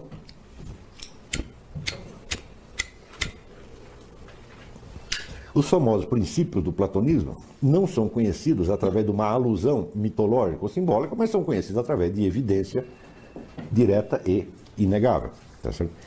E somente aí você entende que o famoso mundo das formas, o mundo das ideias, que até pouco tempo atrás era tido como o vamos dizer, a, o coroamento do platonismo, na verdade era apenas uma pirâmide truncada que subentende uma outra parte superior, que é os princípios. Então, o mundo das formas é apenas um mundo intermediário entre o mundo dos princípios e o mundo da temporalidade. Ele é apenas uma transição. E isso é como se nós disséssemos que ele não tem, vamos dizer, uma existência suficientemente definida para que você possa conhecê-lo. Ele também traz dentro de si uma ambiguidade constitutiva. E essa ambiguidade só é resolvida na esfera dos princípios. Então, os, os, princípios, ao mesmo tempo, resolvem as ambiguidades do mundo das formas e, ao mesmo tempo, suprimem e abolem a existência das formas. Quer dizer, as formas são apenas, vamos dizer, uma, uma transição tá certo? entre o mundo do divino, o mundo do absoluto, do eterno e o mundo da temporalidade. Ora, essa transição só pode ser feita de ambiguidade. Então ela corresponde precisamente né, àquele famoso mundo intermediário. Eu creio que eu mencionei da outra vez a história do corvo de Noé. Lembra disso? Muito bem. Na história do dilúvio, você lembra que após os 40 dias e 40 noites, então eles devem encontrar, tem a expectativa de encontrar terra. Então, para saber se existe terra por perto, Noé solta um corvo. Ver se o corvo encontra alguma terra. Né? É, e o corvo fica girando em círculo e não consegue achar terra nenhuma. Tá certo? Dias depois ele solta uma pomba e a pomba pim, vai direto e encontra uma terra. Tá certo? Então, entre o, a arca, o navio de Noé e a nova terra, você tem exatamente a analogia do mundo sensível e o mundo divino, entre a temporalidade e a eternidade. Tá certo? E você tem, então, uma, duas tentativas de travessia, uma fracassada e a outra bem-sucedida. Tá certo? A bem-sucedida, na bem-sucedida, a pomba voa em linha reta. E naquela que é fracassada, o corvo fica girando. Tá certo? Esta mesma travessia é é, mencionada na primeira sura do Corão, no versículo que diz: Guia-nos pela senda reta. Esta é a senda reta. Esse mesmo símbolo aparece na letra chinesa Wang, quer dizer imperador. Imperador é, na cosmologia chinesa, a pessoa do imperador é um resumo do mundo. É, o desenho do imperador é muito simples. Você tem uma, uma vertical e três traços, um embaixo, um no meio e um em cima. Tá certo? Então, esta linha reta, esta é o tal. O tal que vai unir, então, os três mundos. O mundo dizer, da, da temporalidade e o mundo do divino e do eterno, com o que? No meio, o próprio homem.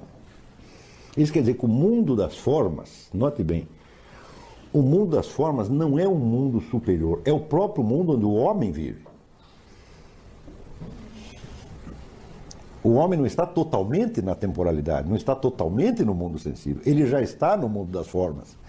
E por isso que o mundo das formas é tão confuso, e por isso que não conseguimos chegar a defini-lo perfeitamente, de tal modo a chegar a uma conclusão sobre quem tinha razão, Platão, Aristóteles, se as formas existem em si mesmas ou se existem somente no mundo sensível. Porque a resposta é o seguinte: nem as formas, nem o mundo sensível existem em si mesmos, eles só existem dentro da eternidade.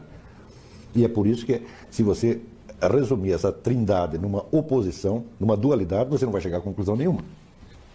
Quando você tenta pegar o mundo das formas ou ideias e tomá-lo em oposição ao mundo sensível, tá certo? E saber se é esse que existe naquele ou aquele que existe nesse, você chega exatamente no que? No indefinido. Por isso que nada tem resposta. Então você tem a regressão ad infinito. A regressão ilimitada. Tá, então você tem aqui, você tem o cavalo e tem em cima a cavalidade. Né? Mas entre eles tem o quê? Tem uma semelhança. Mas acontece também que tem que ter o modelo da semelhança, tem que ter a forma da semelhança. E tem que ter a forma da forma da semelhança e assim por diante. Está compreendendo? Então você tem aqui né, um homem né, sensível, lá em cima você tem um homem inteligível. Mas tem que ter um homem intermediário que representa o que? A semelhança dos dois. E entre essa semelhança, o primeiro tem que ter um outro, e um outro, e um outro, e um outro, e um outro, e um outro. Então você chega, vamos dizer, num jogo de imagens, num jogo de espelhos, absolutamente ilimitado. Digo, mas o mundo das formas é exatamente esse jogo de espelhos. Ele é um mundo indefinido. Então você tem o mundo finito, que é o, da temporalidade, você tem um mundo indefinido no meio e tem o infinito em cima.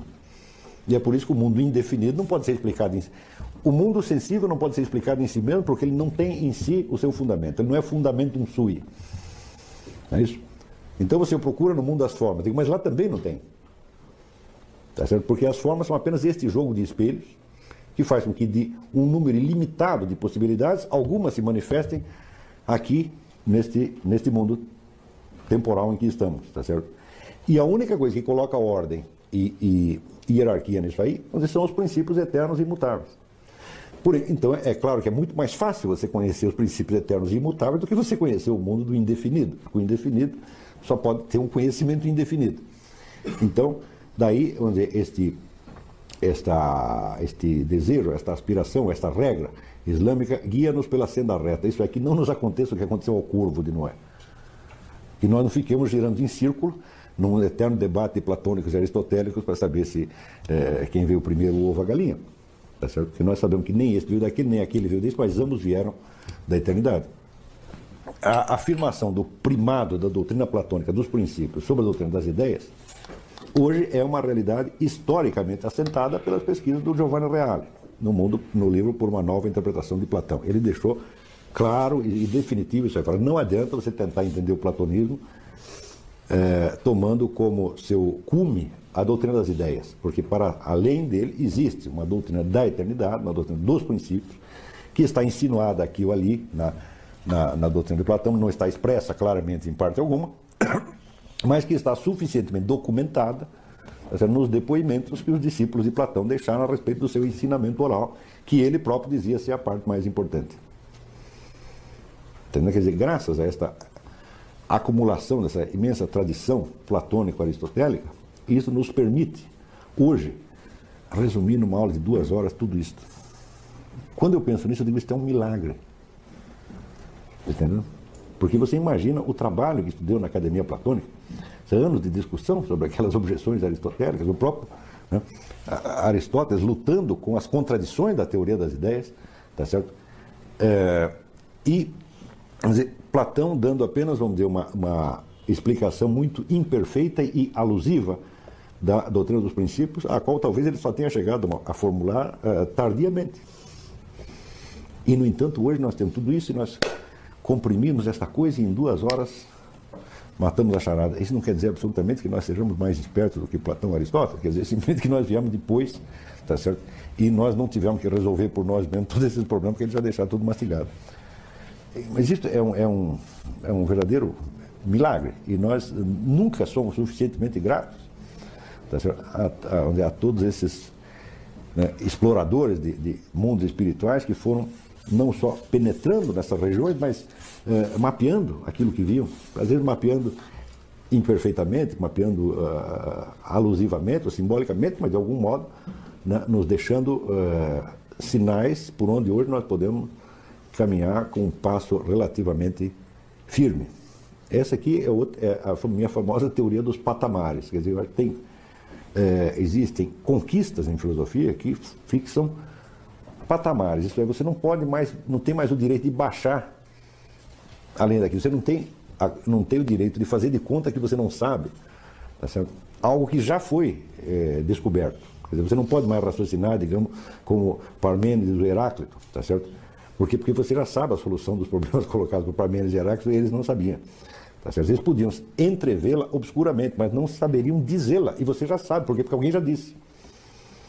Este é outra característica da espécie humana, que as gerações mais velhas nos ensinam a falar.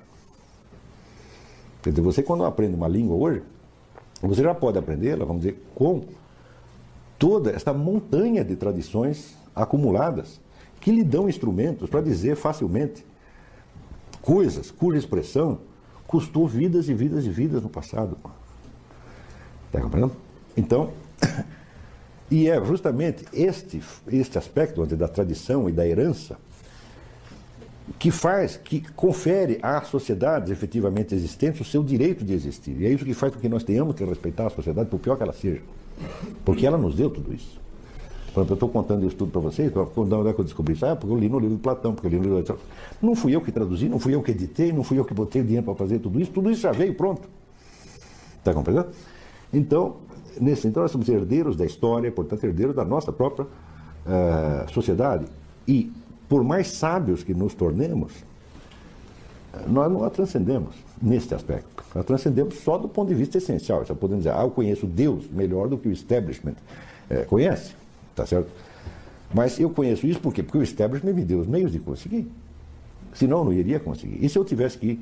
Mas se não tivesse livros, não tivesse editores, não tivesse essa instituição que a gente tenta amaldiçoar, universidade, etc. Bom, por pior que ela esteja, né, isso, ela faz parte de uma evolução histórica cujos benefícios chegam até mim. Degradados ou não, chegam até mim. Tá certo? Então, é aí mesmo que, que qualquer ideia de transformação revolucionária da sociedade é uma ideia monstruosa em si, deve ter que ser cortada em limite. Nenhum ser humano tem a capacidade para fazer isso. Quer dizer, uma revolução que vai melhorar a sociedade é a história do barão de Munchausen. O sujeito vai se tirar da dentro da água puxando pelo próprio cabelo. O, o, ser humano, o indivíduo humano, ou uma geração humana, não tem capacidade para fazer isso de jeito nenhum. Sempre que ele tentar fazer, ele vai regredir para um nível infinitamente inferior. Né? Se você vê, por exemplo, o que aconteceu com a filosofia na União Soviética depois da Revolução, ela volta para um nível que é, Parmênides, Heráclito, se lessem aquilo, iam dar risada. Entendeu? Mas tudo isso aqui nós já resolvemos naquele tempo, entendeu? Então, todas essas revoluções, né, inclusive as grandes revoluções intelectuais, como a cartesiana, quando Schelling diz que com o cartesianismo a filosofia regride para um nível pueril, regride por causa disso. Aquele negócio que foi. É,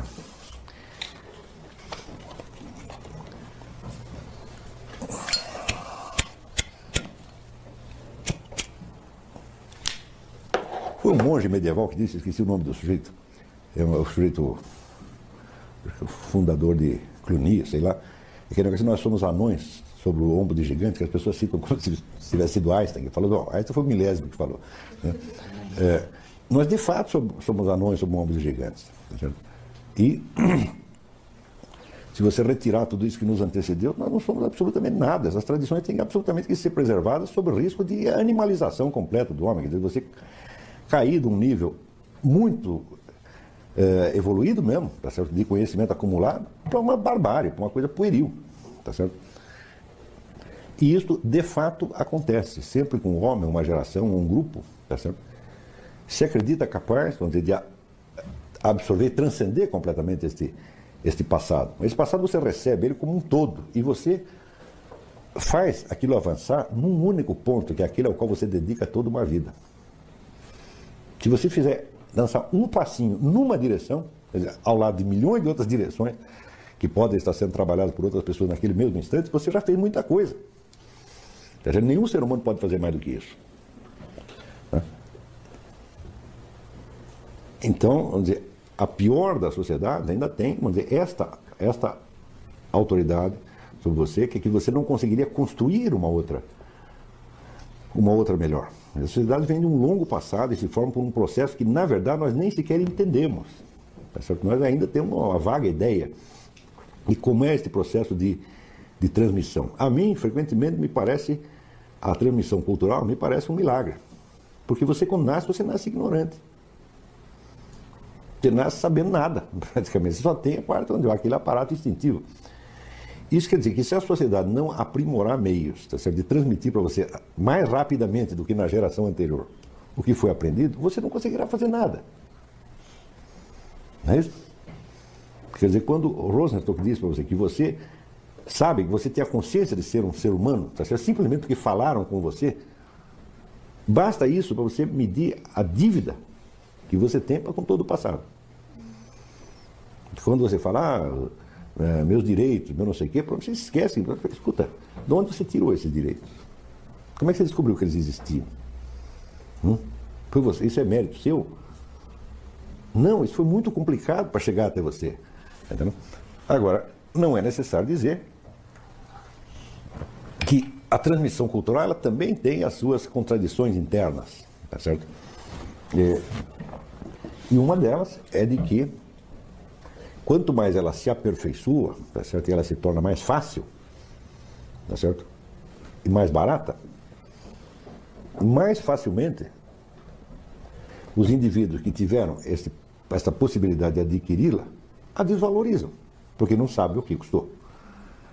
Não é isso? Então, eu fico uh, surpreendido com a facilidade com que as pessoas hoje em dia né, uh, acreditam que têm tais ou quais direitos e que podem, vamos dizer, impor esses direitos por cima da própria sociedade que os estabelece. Quer dizer, que você. Eu quero que esta sociedade me dê tais direitos e para que eu tenha tais direitos eu vou destruir esta mesma sociedade. E todo mundo pensa assim. Né? Você pega esses uh, movimentos de minorias, todos pensam assim. Então, é claro que isso é uma vida pueril, uma vida uh, voltada para um mundo de, de, de fantasia. Tá certo? E as pessoas não estão dispostas a arcar com o peso da existência, com a responsabilidade humana, e elas estão, por assim dizer, como nos no antípodas de, de Sócrates. Quando você vê a vida de Sócrates, bom, esta é a vida plenamente humana, do que assumiu totalmente o peso, vamos dizer, da condição humana. Tá certo?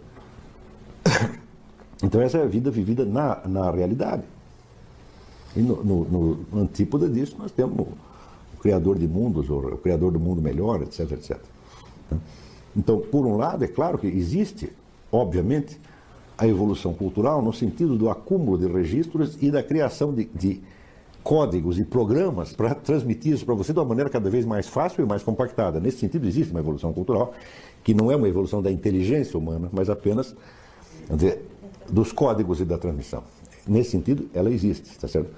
Mas, por outro lado, ela também é sempre periclitante. Porque quanto mais é, fácil e eficiente ela se torna, é, mais ela parece dispensável àqueles que justamente mais necessitam desesperadamente é, dela. Né?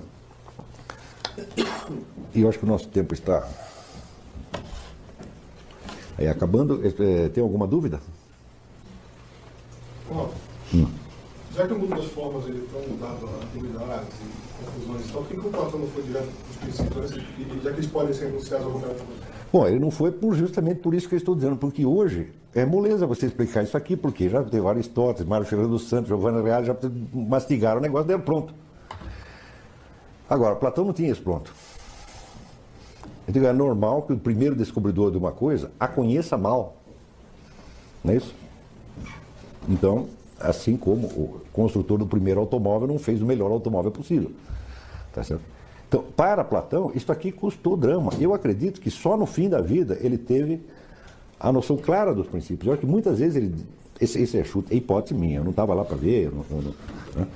Mas eu acho que muitas vezes, no decorrer da, da, da redação dos seus diálogos, quando Platão colocava um mito, ele mesmo não sabia, não saberia explicar o princípio claro por trás daquilo. Ele mesmo tinha uma antevisão um pouco nebulosa da coisa. E foi graças às objeções e discussões na própria academia, inclusive as objeções de Aristóteles, que ele foi, de certo modo, obrigado a, espremer, espremer, espremer a teoria dele e tentar explicá-la melhor. O esforço de explicá-la melhor não é só um esforço de uma didática melhor, mas também é um esforço que ele mesmo está fazendo para ele enxergar melhor. E, em filosofia não tem muito. Nós que estamos dedicados ao ensino disso, nós não temos esse privilégio que tem, por exemplo, um biólogo, tá certo? de separar completamente o que é o conhecimento da biologia do que é a pedagogia do ensino da, da biologia. Tá certo? Um biólogo pode saber toda a biologia sem ele saber ensinar nada, e depois é que ele vai aprender pedagogia, didática, etc, etc. Mas em filosofia não existe isso. Então a coisa fica mais difícil, porque a pedagogia da filosofia é o próprio exercício da filosofia. E você descobriu a maneira melhor de você explicar aquilo, é descobrir a maneira melhor de entender aquilo. E é por isso mesmo que eu digo que eu não, não consigo dar o mesmo curso duas vezes. Por quê? Porque passou algum tempo e eh, certamente alguma coisa eu pensei entre um e outro. Não é isso? Então, em vez de retransmitir o mesmo curso, de certo modo já faço uma crítica um aperfeiçoamento dele. Não tem outro jeito. Às vezes a pessoa diz, não, você é um cara inventivo, porque você nunca deu o mesmo curso duas vezes. Não é por excesso de inventividade, é por falta da possibilidade de fazer outra coisa. É só se eu me impedisse. Você terminou o curso, eu congelo a minha cabeça, não penso mais nada, tem o curso seguinte. Isso eu não consigo fazer. Então, a filosofia é uma espécie de autopedagogia, você está se ensinando né, continuamente. E na hora que você vai transmitir aquilo aos outros, você falar a coisa em voz alta, você não, não imagina o efeito transfigurador que a expressão em voz alta tem sobre aquilo que você pensou em voz baixa. Às vezes eu descubro um negócio, mas só depois que eu falo em voz alta, eu digo, mas não é que esse raio de coisa é verdade mesmo? Está entendendo? Então, aí é outra prova da nossa dependência em relação à comunidade humana. O momento da descoberta é um momento absolutamente solitário. Tá certo? Solitário fisicamente, mas na verdade, para esta solidão a que o filósofo se retira, ele está levando toda a tradição cultural, ele está levando, de certo modo, toda a espécie humana e mais ainda. Ele está se afastando, vamos dizer, da sua identidade civil de membro desta coletividade para se identificar mais profundamente com a sua condição de membro da espécie humana. Entendeu? Ele se livra, vamos dizer, daquele é, hierarquia de critérios e preferências que vigora naquela sociedade onde ele está. Ele se livra, não, ele suspende, ele coloca em, em parênteses. Para se identificar com coisas que são mais constantes na espécie humana. Está compreendendo?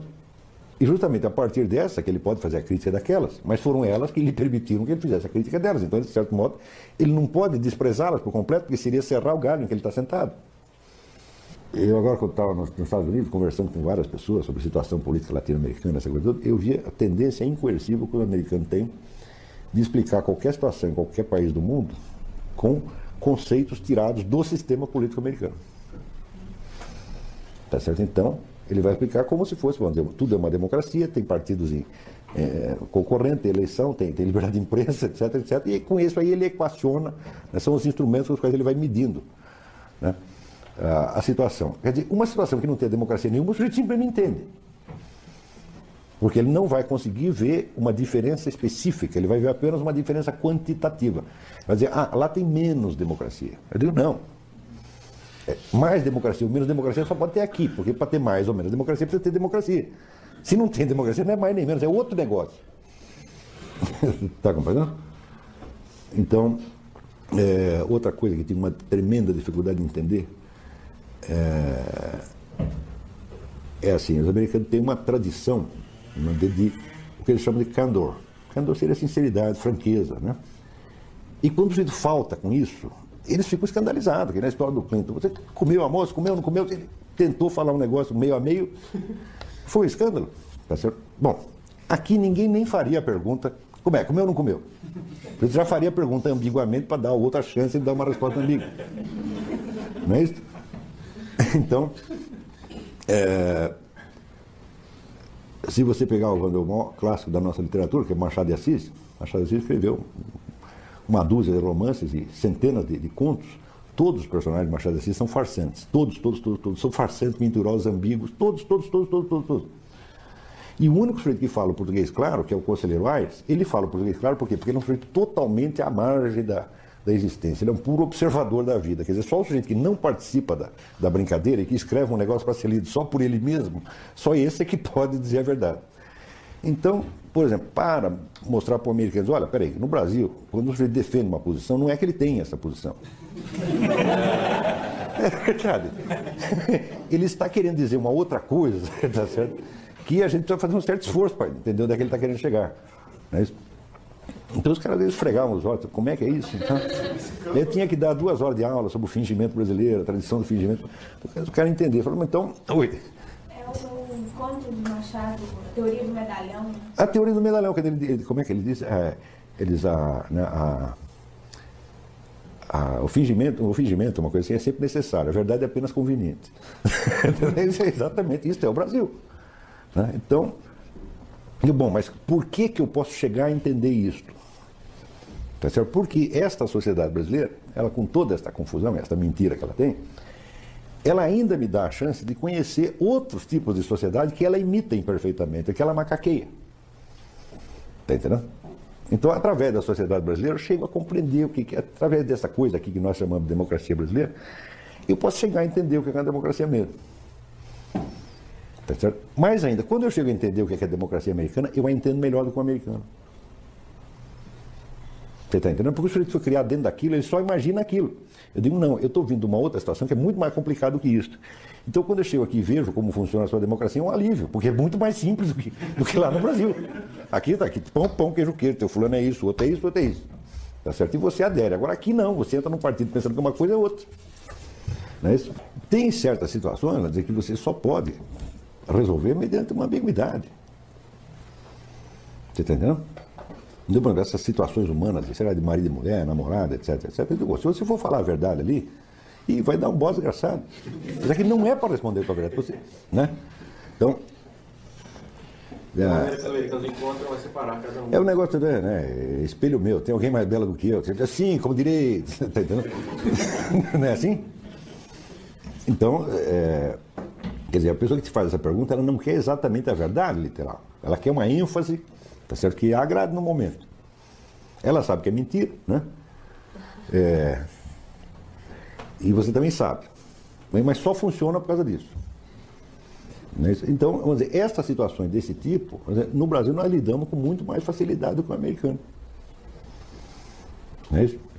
Então, tudo tem as suas vantagens, suas desvantagens. Quer dizer, nós temos uma série, existe uma série de neuroses americanas das quais nós estamos poupados.